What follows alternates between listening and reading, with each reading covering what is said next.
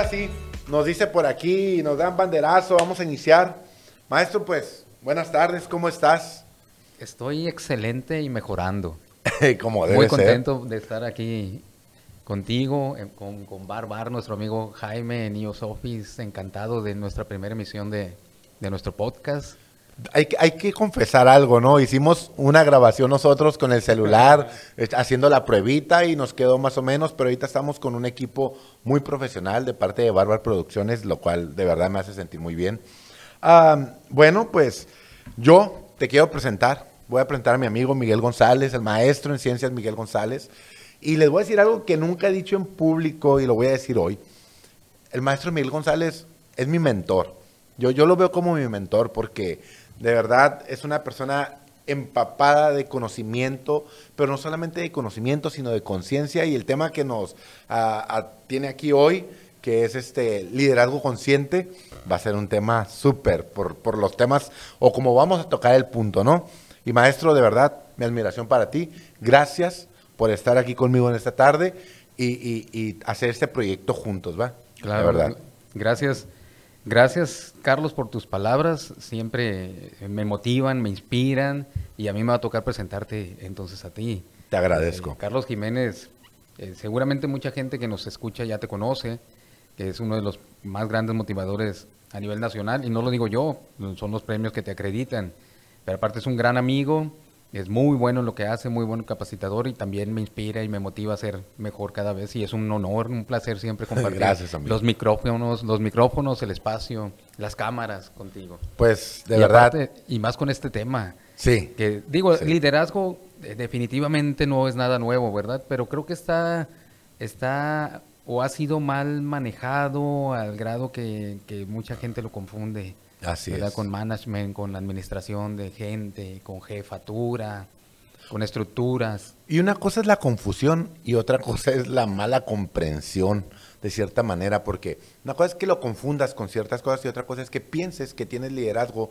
o que sabes que es liderazgo y realmente no tienes ni la más mínima idea. Eh, Eso a mí me hace un poquito de ruido. Y antes de entrar al tema un poquito más fuerte, quiero comentar. Estamos en IOS Offices, aquí en La Ceiba, en la Plaza La Ceiba, en Culiacán, Sinaloa. Un lugar hermoso, fascinante, estoy muy contento. De verdad, me siento privilegiado de que nos hayan acogido en este lugar, maestro. Y, y más ahora con la disposición de, de Jaime Barraza, de Barbar Producciones. No, me siento así como que...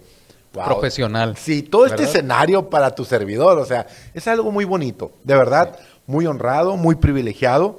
Y pues esto es parte del inicio de nuestro nuevo podcast, Cubo.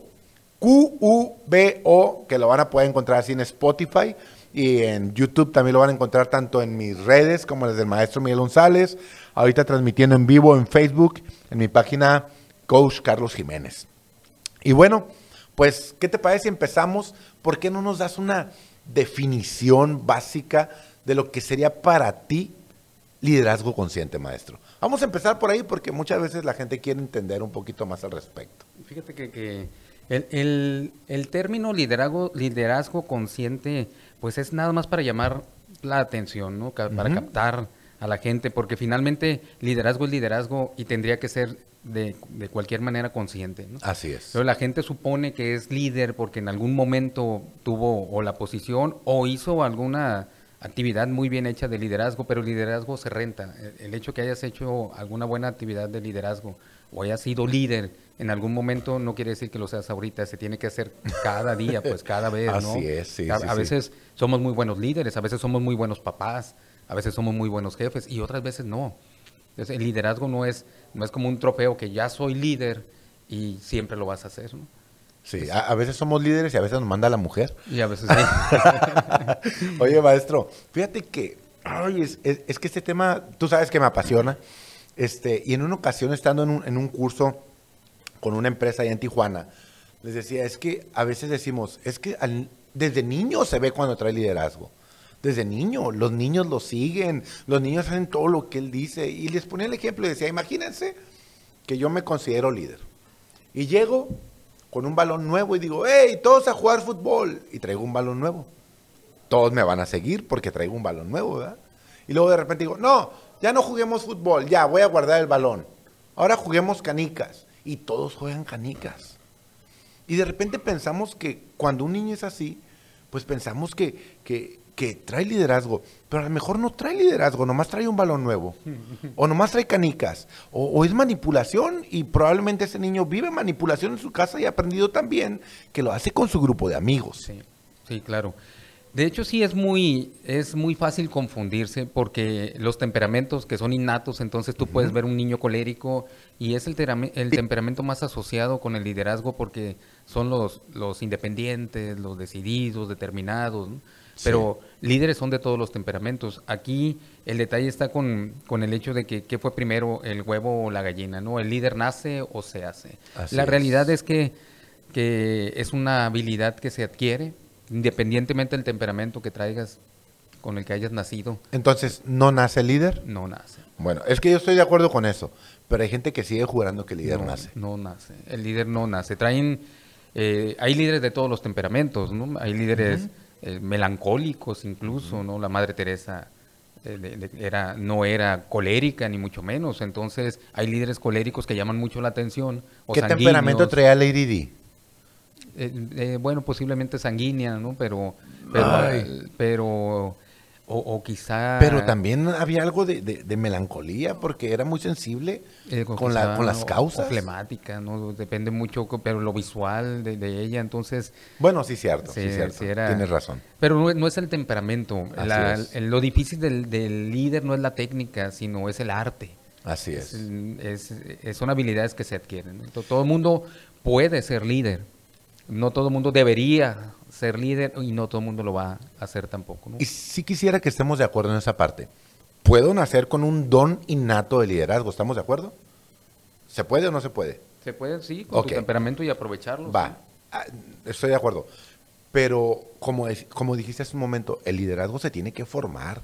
Tengo que inclusive tener mentores a lo largo de mi vida, leer algunos libros más que, que otras personas para poder tener esa parte del conocimiento y poder saber entonces qué voy a aplicar. Le, le diste la clave. Los mejores líderes han sido y son mejores seguidores también. Me refiero, sí. tienen, tienen mentores. No, Eh, modelamos, ellos aprenden modelando ¿no? y enseñan modelando. Eh, hacen a la gente, nos asociamos y seguimos por modelaje lo que hace el líder. Así De ahí que, de ahí que también confundan que el líder tiene que poner el ejemplo. No, no es necesario, simplemente su comportamiento tiene que ser congruente, íntegro es. con, con lo que representa. Y no se representa a sí mismo. Un líder, un líder real representa una misión, o tiene un propósito, vende el, el propósito. Un líder real lleva, lleva a la gente la confianza de alcanzar una meta genuina y, y aspiracional, incluso nunca llegar a la meta, simplemente avanzar, avanzar. Ese era el punto, inspirar a otros a un sueño. Y que el sueño es interminable y ojalá porque siempre vas a tener algo con que ir soñando y con que ir avanzando. Fíjate que ahorita que, que mencionabas esa parte, a mí me encanta porque a veces no nos estamos dando cuenta si realmente estamos siendo líderes o estamos jugando a ser líderes. Que difícil y que... Híjoles. Sobre todo en las empresas. Mira, no, no, no nacemos, de hecho, lo que platicábamos a- ahorita, siendo líderes, porque para ser líderes se ocupan, en primer lugar, creo fervientemente que el propósito es lo primero, pero, pero se ocupan seguidores, ¿no? Claro. Se ocupa gente que, que comulgue con tu propósito. Sin seguidores no hay líder. No, no, no hay líder, porque uno no liderea a empresas. Eh, uno liderea gente, no empresas, ¿no? Ni tampoco administras gente. Administras empresas, Ajá. no gente. Así es. Entonces, eh, eh, esa confusión que tenemos en las empresas de poner a gente en posiciones de liderazgo. Entonces lo pones en una, en una, en un espacio organizacional, en una jerarquía donde están ya en posición de liderazgo, no necesariamente es líder y tenemos que saber que el ponerlo ahí no lo hace líder, ¿no? Lo pongo en el mejor de los casos porque porque ya es líder y lo pongo, pero a veces no ponemos gente que porque hace muy bien su trabajo eh, lo subes de puesto, ¿no? Ahora en una posición de liderazgo y tiene que aprender a hacer, tiene que aprender a hacerlo, no sabe. El detalle es que, número uno, no siempre está a la disposición por aprender. Y dos, de verdad, a veces no tienes ni siquiera dominado el carácter o no tienes carácter y mucho menos dominado el temperamento como para poder ejercer un liderazgo, pero como eras el mejor vendedor, te pongo de jefe de los vendedores. ¿Y qué empiezas a tener? Una rotación increíble.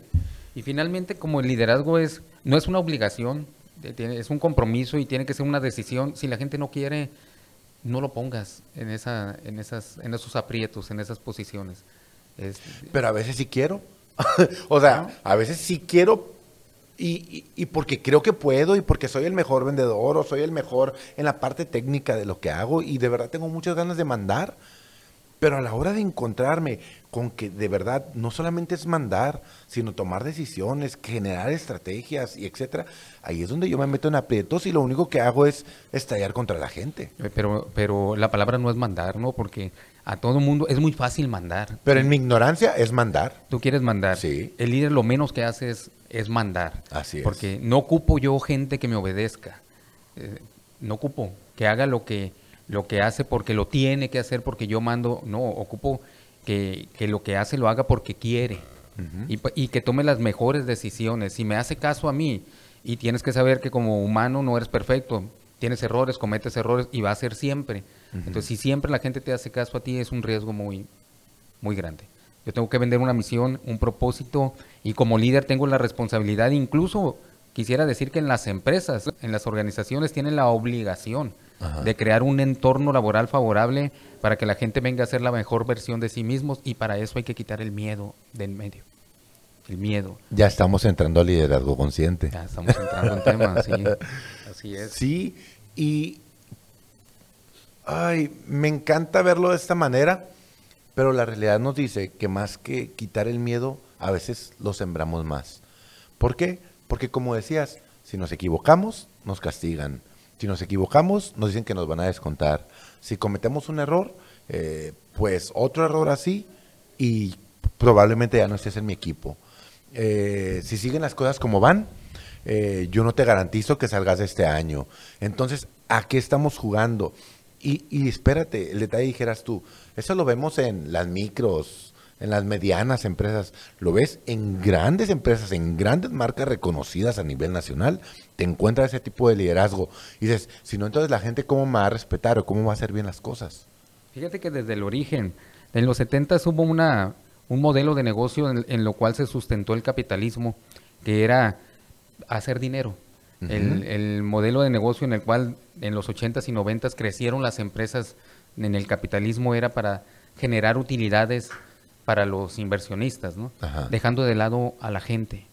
Y eso hoy nos tiene, nos tiene muy mal, nos tiene un grave problema. Las empresas, el trabajo como tal, el trabajo industrial está matando literalmente a la gente que trabaja en las, en las organizaciones. Porque el estrés, el estrés eh, continuo, eso es lo que hace.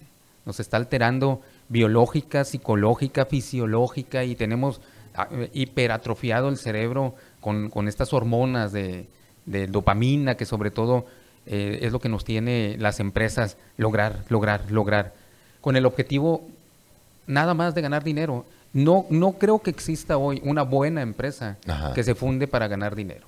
Tiene que tener un propósito. Claro, claro. Porque la única manera de crear tribus al interior de la empresa es que tú le ofrezcas a alguien y sobre todo a las nuevas generaciones un propósito, no a mí, yo soy X, yo soy generación X, baby boomers. Hago lo que me diga mi jefe porque él manda. Y digo, así fuimos los X y los baby boomers, ¿no? Sí. Pero dile a un, a un millennial o ahora a un Z que haga, porque tú mandas, que haga eso y que y no le des un propósito y de ahí que la rotación con los millennials y los Z sea todavía peor, ¿no? Y luego todavía decimos, es que los muchachos ya no quieren trabajar y decías el otro día, pues yo tampoco quiero trabajar, obviamente de no querer trabajar a lo mejor nadie queremos, pero no se quieren comprometer o casarse con una marca, ¿sí? O igual, si lo intentan, de repente tienen una mala experiencia por un, obviamente, de liderazgo y terminan decepcionados del mercado. Salen de la escuela pensando que todo va a estar hermoso, que todo va a estar, va a fluir, es más, lo van a aclamar, vente, acabas de recibir tu título, vente, la gerencia te espera, y se encuentran con que no es eso. Y aparte de eso, hay maltrato, hay gente que se cierra, que dice, no, yo ahí ve echándole ganas. En lugar de compartir, en lugar de, de, dar un buen servicio al cliente interno, vamos llamándolo así. No es que no quieran trabajar como tú lo dices. De hecho, yo te comenté, nadie quiere trabajar como tal. Esto no es trabajo. Yo lo que hago todo el día, todos los días, no es trabajo. es, es algo que a mí me apasiona, lo hago por gusto. Porque tengo un propósito. Y los propósitos tienen que a veces sonar ridículos para el resto, porque tú no vas, tu propósito no le sirve a todo el mundo. Vas por un, por una tribu, vas por un grupo, ¿no? El mío, por ridículo que suene, es cambiar el mundo un empleado a la vez. Un empleado feliz a la vez, y luego el otro, y luego el otro. Pero eso no, no, no es que lo haga yo, es inspirando a los líderes a que ellos lo hagan, creando un entorno eh, de seguridad y confianza para que la gente florezca en su trabajo. Ese sería el objetivo de una organización, gente floreciendo, haciendo lo que tiene que hacer para cumplir un propósito, ¿no? los millennials, eh, que también es un tema, es un tema aparte y que nos puede meter en, en serios conflictos, pero es una realidad, ¿no? Que fueron maleducados por nosotros. Y no lo digo yo, es, antropología, es fueron maleducados por padres como yo que les quería dar todo lo que no tuve, que no batallaran. Y nunca había pasado. No sé si te, toca conocer a algunos millennials o Z. Fue la primera generación a la cual los papás le preguntaban qué querían comer. A mí nunca me preguntaron. Sí. A mí era llegar a la hora de la comida y era la comida que había y te la comes porque te la comes. Mi mamá me pegó muchas noches. Antes decía que todos los días no, no fueron todos los días, fueron todas las noches. A mí también me dieron. y no voy a competir contigo, pero también fue mucho. Para dormir calientito. Eh, eh, somos tres hermanos, tres hermanos. Si uno lloraba, no averiguaba qué pasó y quién fue. A los tres. Ajá. Tres nalgadas y a dormir calientito. Y yo ni odié a mi madre, ni me traumé, ni la quise mandar al DIV, ni nada de eso. No pasó nada. Yo no lo hago con mis hijas y no sugiero que esa sea, ese no es tema ¿verdad? No sugiero que esa sea la manera correcta, pero no pasó nada. después tocamos ese tema. De... como de todo. pero el problema con ellos es que, por ejemplo, en mi caso, había tres lugares. Éramos 50 en un salón y había primero, segundo y tercero. Ajá. Y todos los demás perdían. Y no pasaba nada, no tienes por qué ser el mejor siempre, en todo. No hay manera, no, no es posible. Hoy a los millennials les enseñamos que no importa que pierdan, ganan ay, pobrecito, perdió a McDonald's para que no se sienta no niño y tiene premios y premios por perder. Pero, pero luego entran al trabajo y lo que pasaba en la escuela, de que salías mal en la escuela y la maestra le mandaba a hablar a la mamá y luego te agarraba la mamá a ti, te ponía como, pues ya te imaginarás porque no hiciste lo correcto. Pero al, al millennial le hablan a la mamá y la mamá viene a pelear con la maestra para defender al, al niño, pues salen confundidos y llegan a una empresa donde tu mamá no puede ir a pedir aumento, óigale, págale más, no sea así, déjelo salir temprano, no se puede. ¿Y el niño? Pues, donde si pierdes, perdiste, o sea, no hay premio para el perdedor. ¿Y qué hace la criaturita de 32 años? La verdad es lo que sienten frustración porque no es el mundo que les vendimos, es el mundo real. Así es. La verdad es que nos podemos, cada generación tuvo lo suyo. Si le preguntas a mis papás, a los baby boomers de los X, te van a decir lo mismo, que éramos una generación perdida. Lo que tenemos que aprovechar son las ventajas de ellos. Hay que entender algo. Bueno, yo lo veo así, ¿no? Y no sé si quieras compartir algo al respecto, pero yo conozco mucho millennial porque he trabajado con ellos, y centennials, y zetas, y para mí son brillantes. Son brillantes. Ah, yo tuve que pasar por un, proceso de adaptación a lo digital, a lo virtual, y ellos como si nada, pero no nomás es que te manejen todo como si nada de verdad son chicos muy brillantes que te facilitan la vida, inclusive si sabes trabajar con ellos. Pero queremos que ellos se adapten a nosotros en lugar de nosotros adaptarnos un poco más a ellos. No sé cómo ves tú esta perspectiva, maestro. Pues tiene que ser de, apertura de los dos lados, ¿no? Sí nos tenemos que adaptar a ellos. Estoy de acuerdo, ¿no? Pero yo estoy diciendo que a veces siento que yo me debo adaptar más, no sé.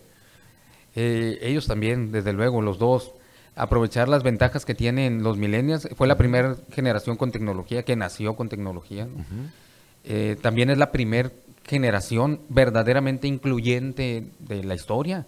A los Zetas, digo, a, los baby boomers, a los X nos cuesta trabajo, eh, pero nos tenemos que adaptar, ¿no? A la inclusión, a la perspectiva de género, a la equidad, a todo eso que ellos no, ellos no tienen ningún problema con eso y vienen a transformar una empresa así. Nuestro trabajo es ofrecerles realmente un propósito en la empresa. Claro. No trabajan más por dinero. Eh, algunos no tienen mucha necesidad de tanto, simplemente quieren cumplir un, satisfacción, un propósito, que están haciendo algo, algo bueno, eh, algo más grande que ellos, y las empresas no se lo han sabido ofrecer. Esa es la realidad. E, es que yo creo que sí, muchas veces tiene que ver con falta de preparación, pero también muchas veces tiene que ver con necedad. Hay un escritor que a mí me encanta, y todos han de conocer, todos los que están escuchando y viendo por ahí en Facebook también, han de conocer eh, Dale Carnegie, eh, su libro Cómo ganar amigos e influir sobre las personas, eh, escrito por allá en 1920, si no me equivoco, por ahí, por data más o menos de esa fecha, y hasta, la, y hasta ahora siguen impactando sus palabras. Una frase que me encanta de ahí es, si quieres recoger miel, no le des patadas a la colmena.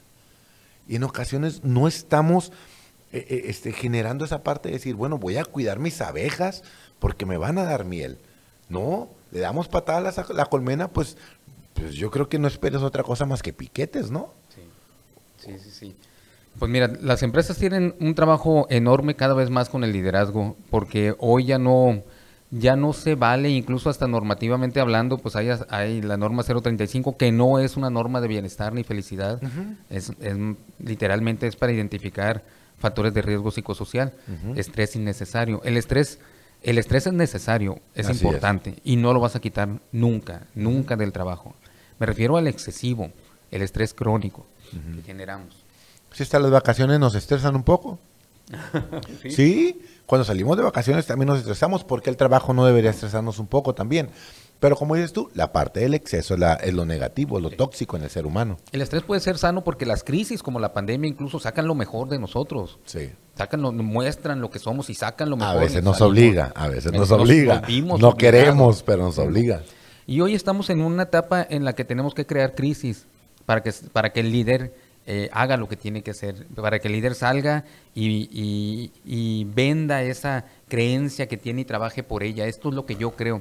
El liderazgo tiene que estar comprometido con una creencia y sobre todo eh, tiene que estar enfocado en la gente. Esa es la parte del liderazgo consciente. O sea, a un líder, lo más importante para el líder es su gente, es su gente. Cuando tú estabas aquí, que tú eras el, no sé, el, eh, nuevo, tu trabajo era la producción, eran los resultados. Cuando tú subes, ya no eres responsable de los resultados, sino de la gente que hace los, resultados. Así es. La gente que tiene los resultados. Así es. Y es una perspectiva totalmente diferente. Y mandar para que obedezcan no es la solución. Tienen que seguir, tienen que hacer las cosas porque ellos quieren y, lo quieren porque quieren contigo cumplir ese propósito y lograr esas metas y no es fácil. Es que yo siento que es donde nos perdemos, en la parte de, de a ver, sí estoy con la gente y estoy para la gente. Obviamente, inclusive ah, hay por ahí una empresa que dice, tu mejor prestación es tu jefe. Sí. Que, que sería lo padre, sería lo ideal, ¿no? Este, pero de repente yo siento que el líder se pierde en la cuestión de cómo estar para ellos y con ellos sin que se me caiga el número, sin que se me caiga la calidad, sin que se me caiga la productividad o que se llegue a pensar que se tolera la mediocridad creo que de repente hay líderes que hay, líderes muy buenos, que inclusive yo conozco, ¿no? Pero de repente pasan también a soltar mucho a la gente, pasan a no dar el seguimiento que se tiene que dar y por ende, de repente los resultados pues no son como se esperaban, de repente los resultados no se están dando y al final no sabemos si es la gente la que no está funcionando o el liderazgo el que no está funcionando. Al fin, la empresa está teniendo una consecuencia. Mira, sí es importante que los líderes se preparen, ¿no? Que sepan los cuatro niveles de madurez del colaborador, que sepan identificarlos para saber a quién le dan mentoría, coaching o dirección, ¿no? Pero pero no importaría nada de eso si no te importa la gente. O sea, puede haber gente que haya estudiado mucho liderazgo y haberse certificado en liderazgo consciente y no servir para nada. Porque si va a la empresa y no le gusta, no, no le gusta atender, no le gusta servir, no, no le preocupa a su gente, no sirvió, puede estar bien certificado vamos aterrizando algo, porque este tema, todo lo que hemos tocado seguramente lo habrán escuchado mucho, ¿verdad? Pero biológicamente no hemos cambiado en 50 mil años. Biológicamente heredamos, heredamos esta fisiología y cómo funciona nuestro cerebro. Y el miedo ha funcionado muy bien y funciona muy bien y funciona igual ahorita. Me refiero, el miedo, el estrés eh, es natural, es bueno, nos ha mantenido vivos hasta ahorita, está bien, estamos hechos para soportar estrés agudo, para salvarnos la vida, pero no crónico. La parte crónica, pues por las alteraciones biológicas que tiene el estrés, que apaga el estómago, que secuestra el cerebro, ¿verdad? que libera glucosa, que, sube el ritmo cardíaco, la presión arterial, que apaga el sistema de recuperación renal, pues entonces nos está dañando. Es, esa condición la podemos manejar para salvarnos la vida, porque nos pone en, una posición de correr o pelear. Así es. Así ha funcionado perfectamente, ¿no? Pero si las, si las organizaciones le crean miedo al colaborador y se lo crean, y 70% del bienestar o inconformidad de un empleado es su jefe inmediato y lo es porque le crea miedo. Y lo puedes comprobar en cualquier en cualquier de estas encuestas, como Top Companies, Best Companies, Great Place to Work, tienen una pregunta que dice, ¿tienes miedo a perder tu trabajo? Y la gente dice que sí. Y estoy hablando de empresas, de empresas que tienen décadas funcionando y que cada vez están más, más fuertes y aún así la gente tiene miedo a perder su trabajo en estas empresas. Pero no es por la empresa, es por la cultura, es por el entorno que los líderes han creado de amenazas, de te van a correr, de descuentos. Oye, la gran mayoría de empresas que yo conozco le descuentan, fábricas sobre todo, le descuentan a la gente por equivocarse, ¿no? Porque echó a perder materia prima que cuesta. Pero el cobrarle aunque tú quieras simbólico, porque es más caro lo que costó la materia prima que lo que te cobro. Sí. Pero entonces va en contra, no es coherente con el, con el discurso organizacional de la gran mayoría de las empresas que conozco y no conozco una que no lo tenga, que te diga, aquí lo más importante es la gente. Si es la gente, que se note. Porque si no, es incoherente que tú digas, lo más importante es la gente y lo primero que hago cuando se equivoca es descontarle. Porque para empezar, eh, no vas a evitar que se equivoquen, somos humanos los fracasos, los errores, las equivocaciones son naturales. A ver, pero si confrontas a alguien y le dices simplemente esto que me está diciendo a mí, a lo mejor yo te digo, es que si no les duele en el bolsillo, la gente no entiende. ¿Eso es lo que dicen? Ah, eh, claro, y, y, de repente, a ver, ¿y cómo vamos a rebatir ese argumento? Porque también es cierto, de, descuéntale a alguien y le va a dar miedo que le vuelvas a descontar porque le mueves todas sus finanzas y, y probablemente a corto plazo no cometa el mismo error. A corto plazo. El problema de las empresas es que piensan a corto plazo, pero mira, va a tener miedo a equivocarse, lo cual, lejos de evitar que se equivoque, con miedo, ¿qué crees que pasa? Apaga el cerebro, sube el ritmo cardíaco, sube la presión arterial, al rato colitis, gastritis, finalmente se va a terminar equivocando. Con miedo no, no estamos quitando que no se vaya a equivocar, estamos contribuyendo a que se equivoque, pero como no quiere que le descuente, entonces lo va a ocultar, va a justificar, va a pasarlo a otro. Entonces no vamos a evitar jamás, jamás el que se equivoquen descontándoles. Tal vez de corto plazo esa persona, lo mejor es decidir hacer, no sé, un equipo de mejora continua que hoy está en, en auge, ¿no? Y de moda. Oye, ¿qué pasó? ¿En quién se equivocó? ¿En qué? qué vamos a hacer para resolverlo y cómo le vamos a hacer para que esto nunca más vuelva a suceder. Hay que documentarlo y sensibilizarlo, que la gente sepa. Ese es el punto. A veces el problema no está en el colaborador, está en el proceso. ¿Y por qué no vamos a, ver al proceso, a vigilar al proceso para ver si realmente podemos generar una mejora y ese error no nomás no lo comete él, no lo comete nadie que participe dentro del proceso? Psicológicamente hablando, el problema el problema está en la cultura, en el entorno, en la parte conductual que les enseñamos cómo, cómo comportarse.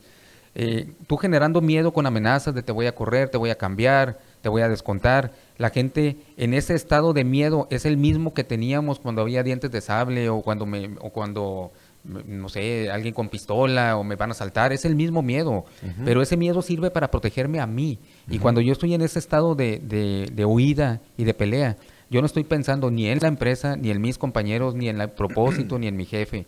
Estoy pensando en mí. No, lo que menos voy a pensar es el propósito de la empresa. Es lo que menos voy a pensar.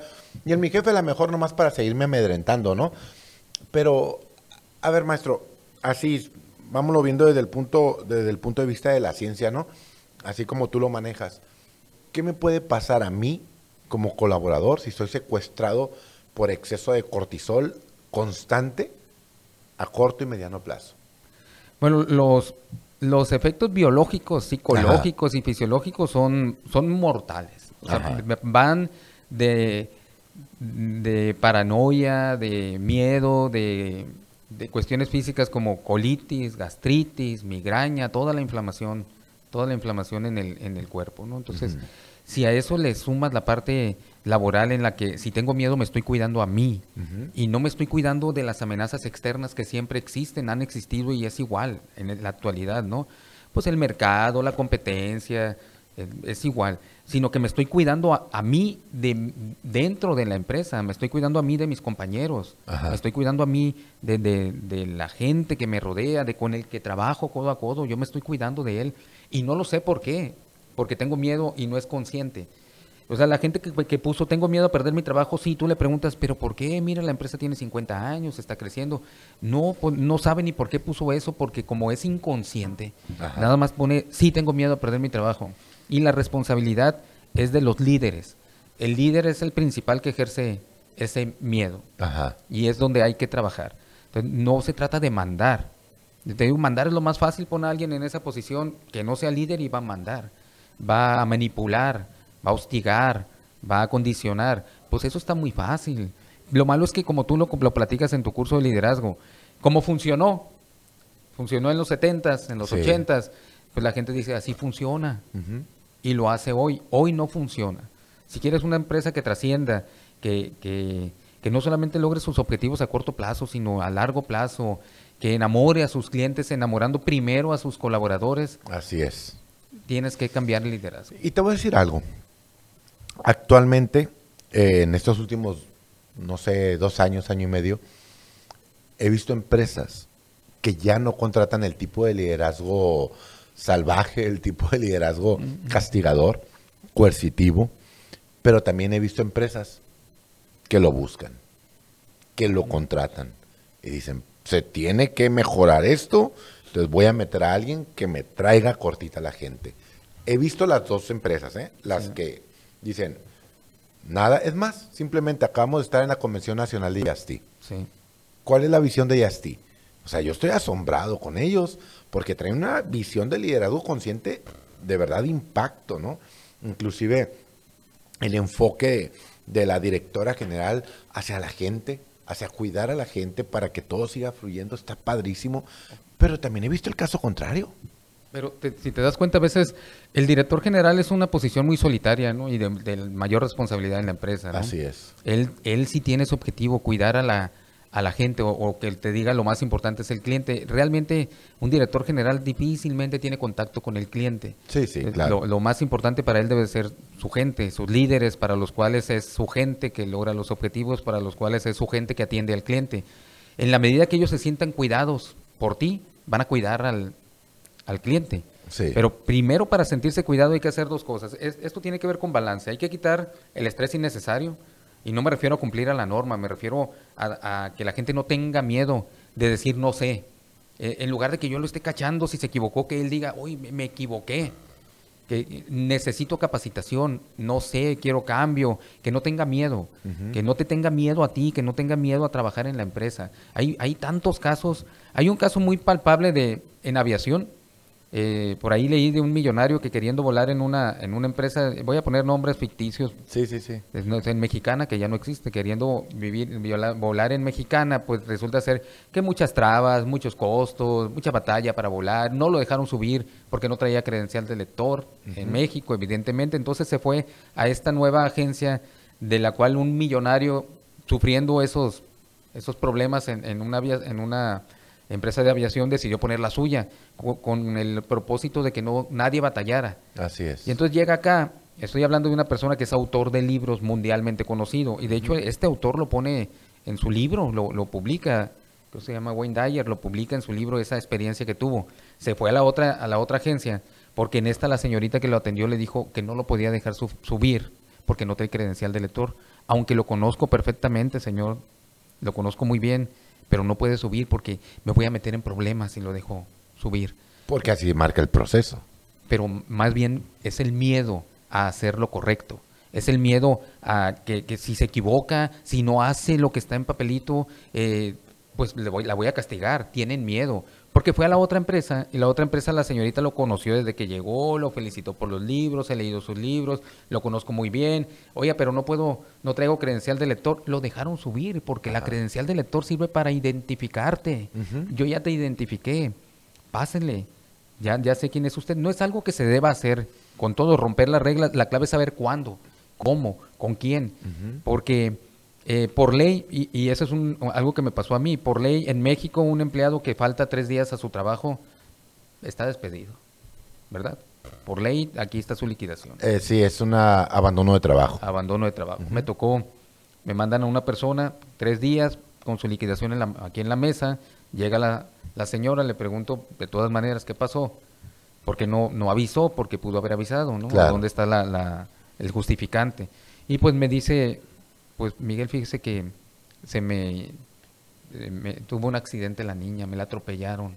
A mi niña de cuatro años se cruzó, me la atropellaron y tres noches en el hospital, hasta que me dijeron que estaba estable, porque estaba entre la vida y la muerte.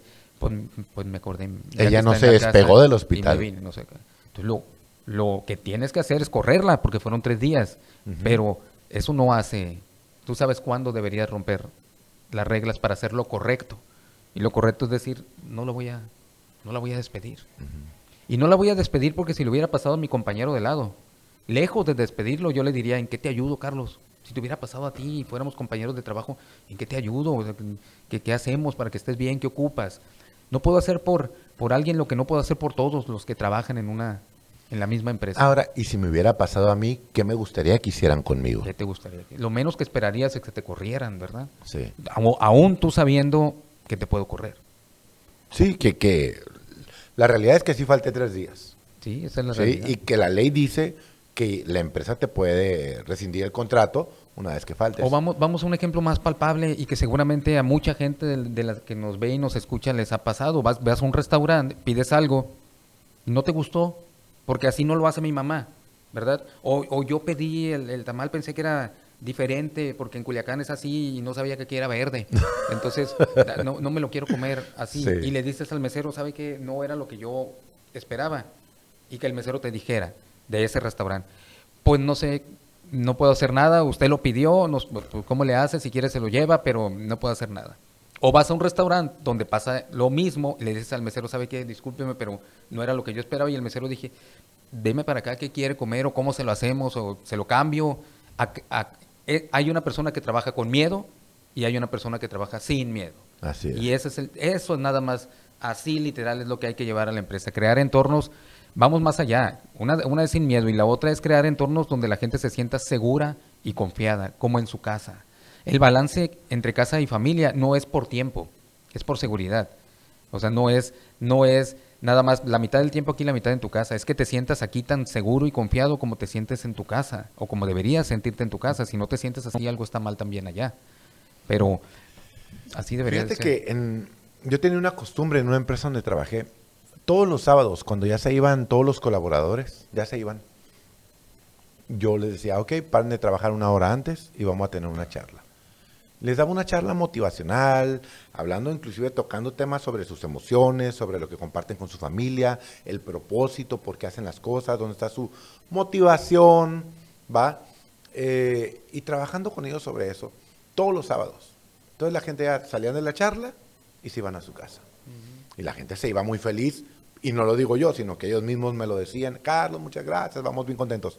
Y una vez se acerca alguien y me dice, ¿cómo eres tonto? Me dice dales esa charla el lunes. El lunes, para que cuando lleguen el lunes a trabajar, le das esa charla y toda la semana te van a funcionar bien padre, porque se van bien motivados.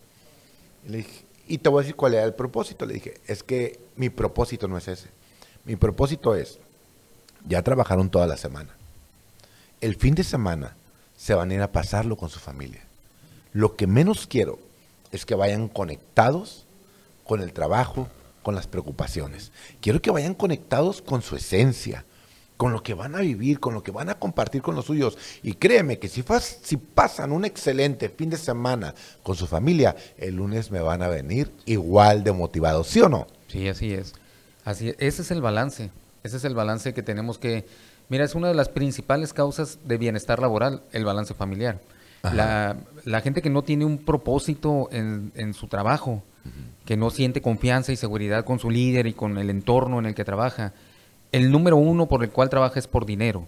El dinero no, no, no lo vamos a quitar, es muy importante. Así es. Pero cuando te sientes confiado y seguro y hay balance y hay desarrollo y hay autonomía y hay sensación de control en lo que hago, el dinero pasa al número 6, 7. Sigue siendo importante, pero ya no es lo más importante. Exacto. Ya estamos trabajando por algo más grande, que si me ofrecen algo en otra empresa, pues lo, lo consideraría si financieramente hablando es 30% más de lo que gano aquí y quién sabe si me voy.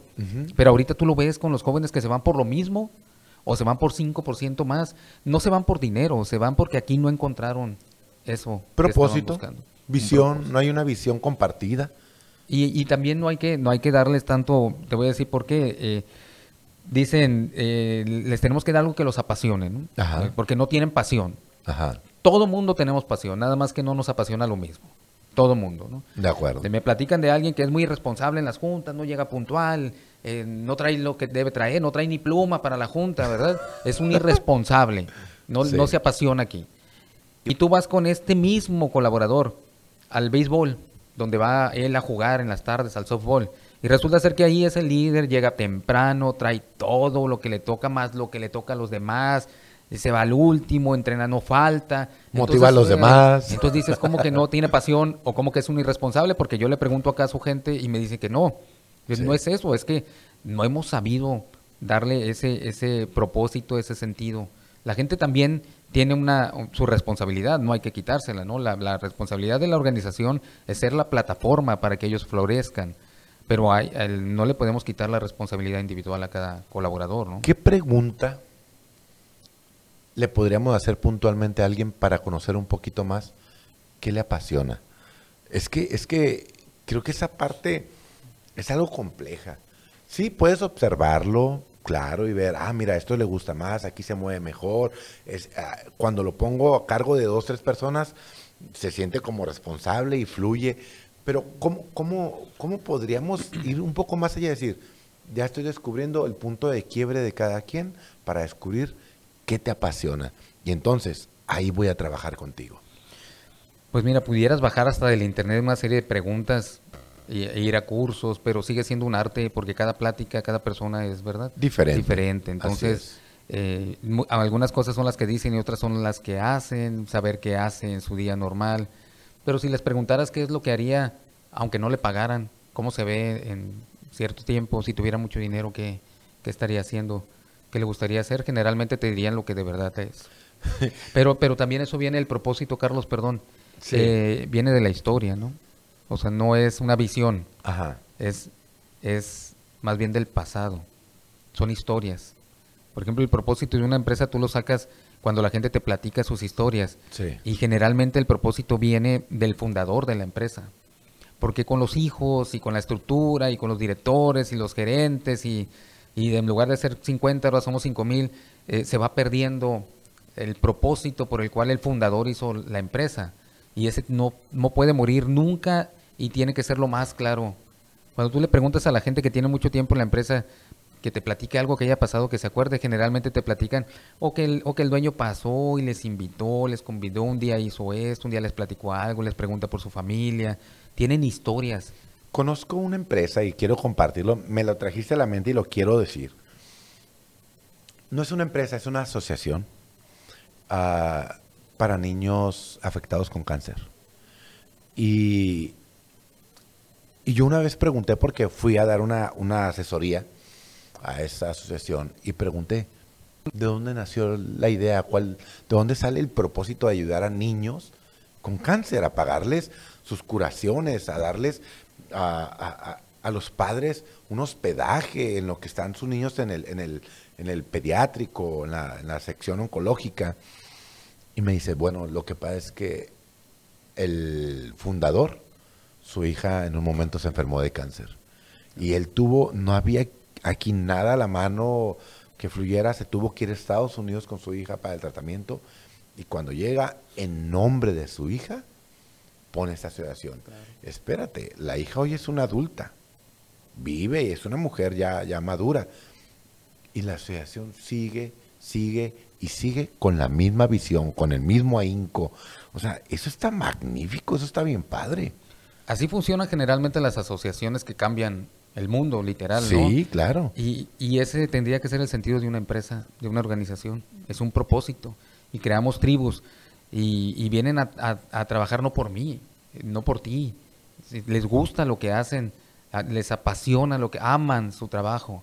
Aman su trabajo y lo hacen por, por un, porque tienen un propósito. Y mira, el, cuando te dice alguien que ama su trabajo, la mayoría de la gente dice o, piensa que estás engañado o, mintiendo, o dicen que, que suertudo eres porque eres de los pocos que aman su trabajo. Es posiblemente sea la, realidad. Las dos cosas. Las dos cosas. Pero no, la mayoría de la gente quizás no ama su trabajo, ¿no? Entonces me gustaría que la gente disfrutara lo que hace, como nosotros, lo que... yo, yo digo como tú, ¿eh? Hace poco me preguntaron, oye, ¿en qué trabajas? No, yo tengo seis años que no trabajo. ¿Y de qué vives? Pues de esto, pero yo no trabajo. De verdad, yo lo disfruto. Cada curso, cada conferencia, cada viaje, por muy lejano, cercano, si me toca en auto, en avión, yo lo disfruto de verdad. Entonces, yo de verdad tengo seis años que no trabajo. Digo, a mí me encanta, a mi esposa no tanto, ¿verdad? No le gusta que no trabaje. Pero ya en buen plan, o sea, esto no nomás me da para vivir, me, me, da sentido, me, me, da satisfacción y propósito en la vida. Y cuando te des cuenta que esa satisfacción y ese propósito distan mucho de ser egoístas, que, que, lo sientes y lo tienes por la gente a la que sirves, por la gente con la que trabajas. E, e, estas, de las cuatro hormonas del bienestar, dopamina y endorfina, que son egoístas, las que generan lealtad y esta sensación de seguridad y propósito y control y confianza y compromiso y cooperación son las, son las hormonas sociales. Es, es por la gente con la que trabajo y por la gente a la que sirvo. Yo como científico no quiero sonar romántico, pero la realidad es que, que el propósito tendría que estar relacionado con el servicio. Entonces, lo que hago tiene que servir a alguien y te levantas todos los días para servir con lo que haces. Y eso que haces para servir a alguien es en tu trabajo. Es lo que estás haciendo ahorita. ¿Por qué? Porque estamos mal, malentendemos la parte de la pasión, porque nos han vendido, haz lo que te apasiona, haz lo que te apasiona. Igual y te apasiona patinar, ¿verdad? O te, apasiona esquiar o surfear. Pues no, no, no pasa nada, hay gente que los agarra Red Bull y les va muy bien, ¿verdad? Pero no funciona así. Tú, tú, pregúntale a un contador o a alguien que, que, le apasiona su trabajo y hoy le apasiona más que antes. O sea, la pasión viene después del trabajo. Viene con, cuando yo estoy trabajando, haciendo lo que me gusta, lo aprendo más, siento control porque ya lo conozco más, tengo autonomía porque al ser más experto me dejan hacer, cambiar, innovar. Me apasiona más mi trabajo conforme lo estoy haciendo. Entonces la gente está esperando encontrar su pasión o no va a hacer nada hasta que no haga lo que le apasiona. No. Tengo muchas ganas de encontrarme con un líder empático, un líder, sí, con pasión de sembrar algo en las futuras generaciones. Un líder, como decías ahorita, que tenga ese deseo, pero intenso de transformar al mundo. De transformar al mundo por medio de lo que comparte. Un líder que sirva a los suyos. Un líder que se preocupe en, el caso de que su, equipo esté pasando por un conflicto. Un líder que antes de culpar mida la propia responsabilidad en el caso. Un líder que me encantó como lo dijiste porque de verdad soy devoto de eso. Primero sepa ser un buen seguidor para que en un momento dado, cuando tenga el puesto de liderazgo, sepa ser un gran líder. Washman Nee, un escritor asiático, decía, ninguno que no sepa obedecer a, la autoridad jamás va a tener derecho a un puesto de autoridad. Entonces, tengo ganas de seguir encontrándome gente así, gente que, que se apasione por lo que hace y con quien lo hace gente que, se lleve de la mano a los demás para alcanzar el éxito, ya sea dentro de una organización o en un proyecto muy personal si tú quieres. Pero ese tipo de liderazgo, para mí es el liderazgo consciente. Es el líder que, como decías tú ahorita, pone a la gente por encima de las tareas, pero sin caer en el extremo donde no me importan las tareas.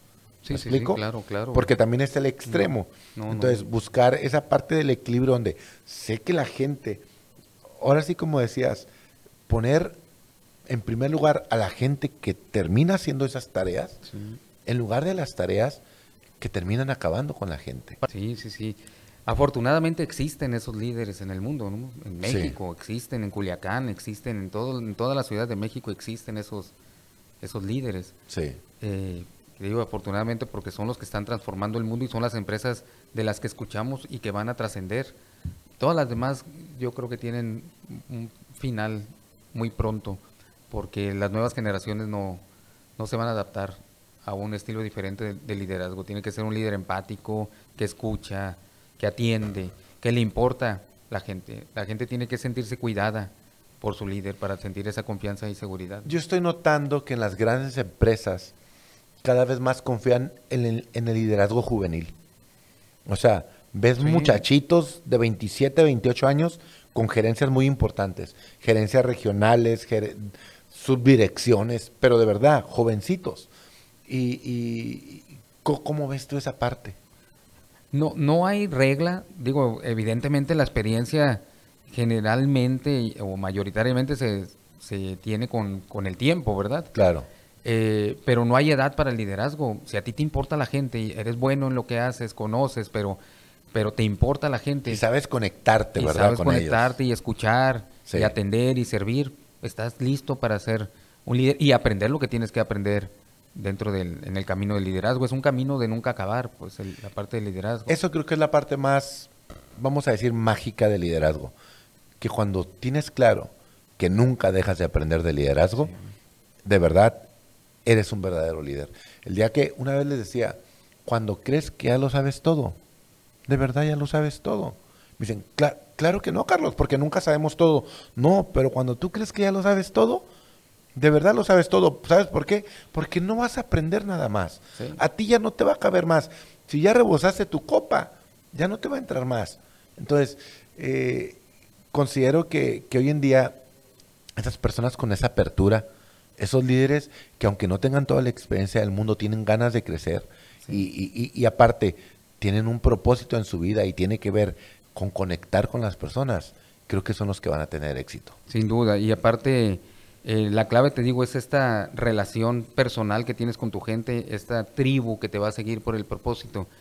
Ellos van a cometer errores, ellos van a fracasar en algún momento, pero, pero tú también, el líder también.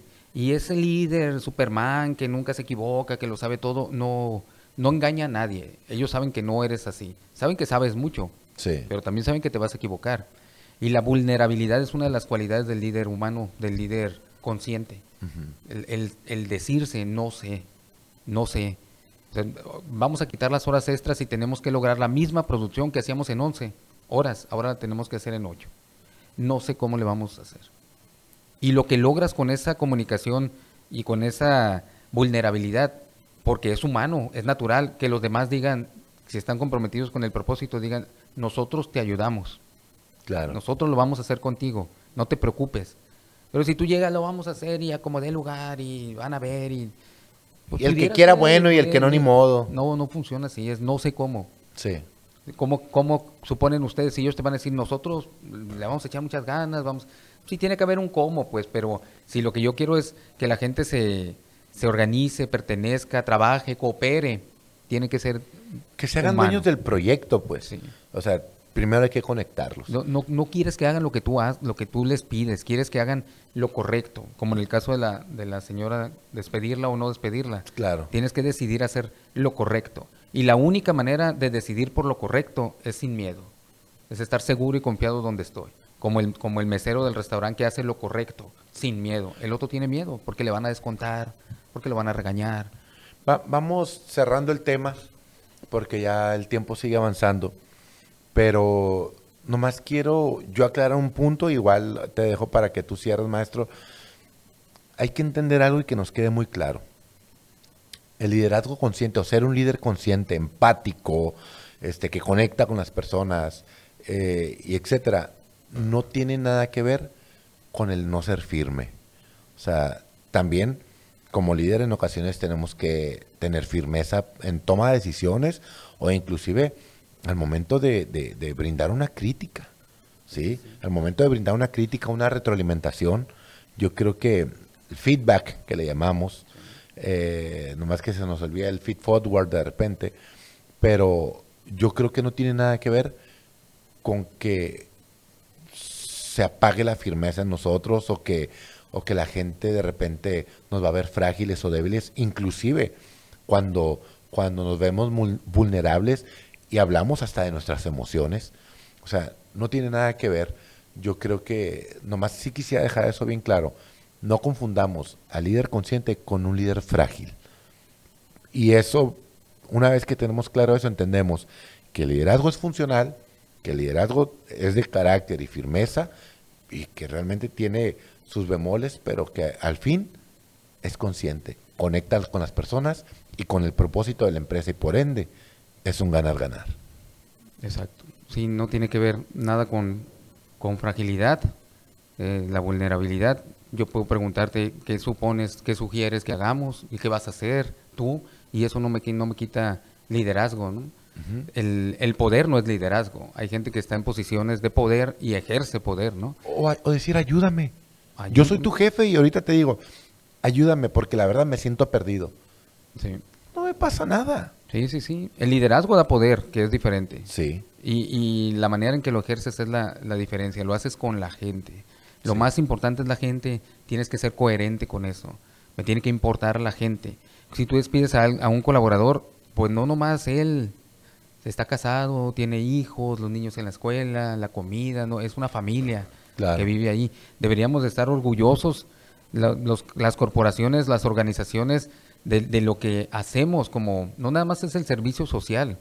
Realmente lo que tú comentabas, líderes que, quieren cambiar al mundo desde su empresa, uno, uno a la, vez, Uno a la vez. me encantó, eh, me encantó como lo dijiste, uno a la vez. Uno a la vez. Yo siempre digo, así tengo una conferencia con mil personas, con uno, que ese día diga, ah, me brilló una nueva idea que me lleva a tomar una decisión y cambia su vida, con eso uno está bien pagado. Uno a la vez.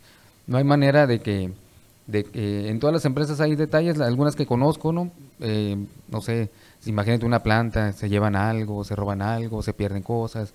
No hay manera de que 10, 15, 20 cuiden a 300, 500. Lo único es que estos 500 nos cuiden, cuiden la empresa porque se sienten cuidados. Dueños de ella también. Y el liderazgo es lo más bonito, es una oportunidad que tiene la gente en posiciones de liderazgo, ejercer el liderazgo consciente como es, es una gran oportunidad que de la cual vas a, van a aprender mucho, a crecer, pero sobre todo la satisfacción, que no se gana, que no es de un día para otro. La satisfacción cuesta trabajo, cuesta esfuerzo, tiempo y es definitivamente con, con gente. Lo más bonito es la gente. Trabajar con la gente. Trabajar con la gente. Bueno, pues ya cerrando, este, comentar, ¿no? O sea, este podcast va a ser así. Vamos a estar platicando de temas. No lo vamos a hacer como tipo curso ni como dando una conferencia, porque para eso, ya que nos contraten, ¿verdad? Ya, ya en su empresa, pero, pero que sea así como una charla y, que compartamos, que compartamos este tipo de, de temas para ir sembrando algo en las personas que nos puedan escuchar en su auto de repente, este, en su oficina, no lo sé. Este, y pues quiero dar las gracias nuevamente. Primero a ti, maestro, por colaborar con tu servidor y, pues que a fin de cuentas es un proyecto mutuo, este, pero yo vuelvo a decirlo, te agradezco este, que aceptaras estar acá en este proyecto con tu servidor y cuando lo platicamos fue, algo maravilloso, ¿no? Este, y dar, dar las gracias a Jaime Barraza de Barbar Producciones, ¿sí? Ya cuando vean este video en YouTube, etcétera, eh, en nuestras redes, Facebook y el podcast en Spotify, pues ya van a saber que, que hubo alguien detrás, detrás de los micrófonos, ¿no? Así, eh, detrás de las cámaras. Este, Jaime, un placer. Y ahí si lo quieren contratar, Jaime, ahí en el video nos editas y nos pones tu teléfono también para que la gente te busque. Y eh, pues a ellos, agradecerle a ellos. Fíjate que estaba viendo la, revista de iOS. Oye, de mucha calidad, ¿no? Muy, no, está muy, bonita. Muy nice, Está muy nice. Está como para conservarla, o sea, está muy bonita. Sí, sí, 40 eh, centros iOS en el, en el país, en 12 ciudades diferentes, más de 20 mil socios y más de 70 mil metros cuadrados para compartir. a mí se me hace magnífico. Y, las instalaciones no, de pues, lujo, simplemente lo que están viendo ahorita en el, en el video es una sala de juntas. Ejecutiva. VIP, ejecutiva, VIP, que a mí me encanta.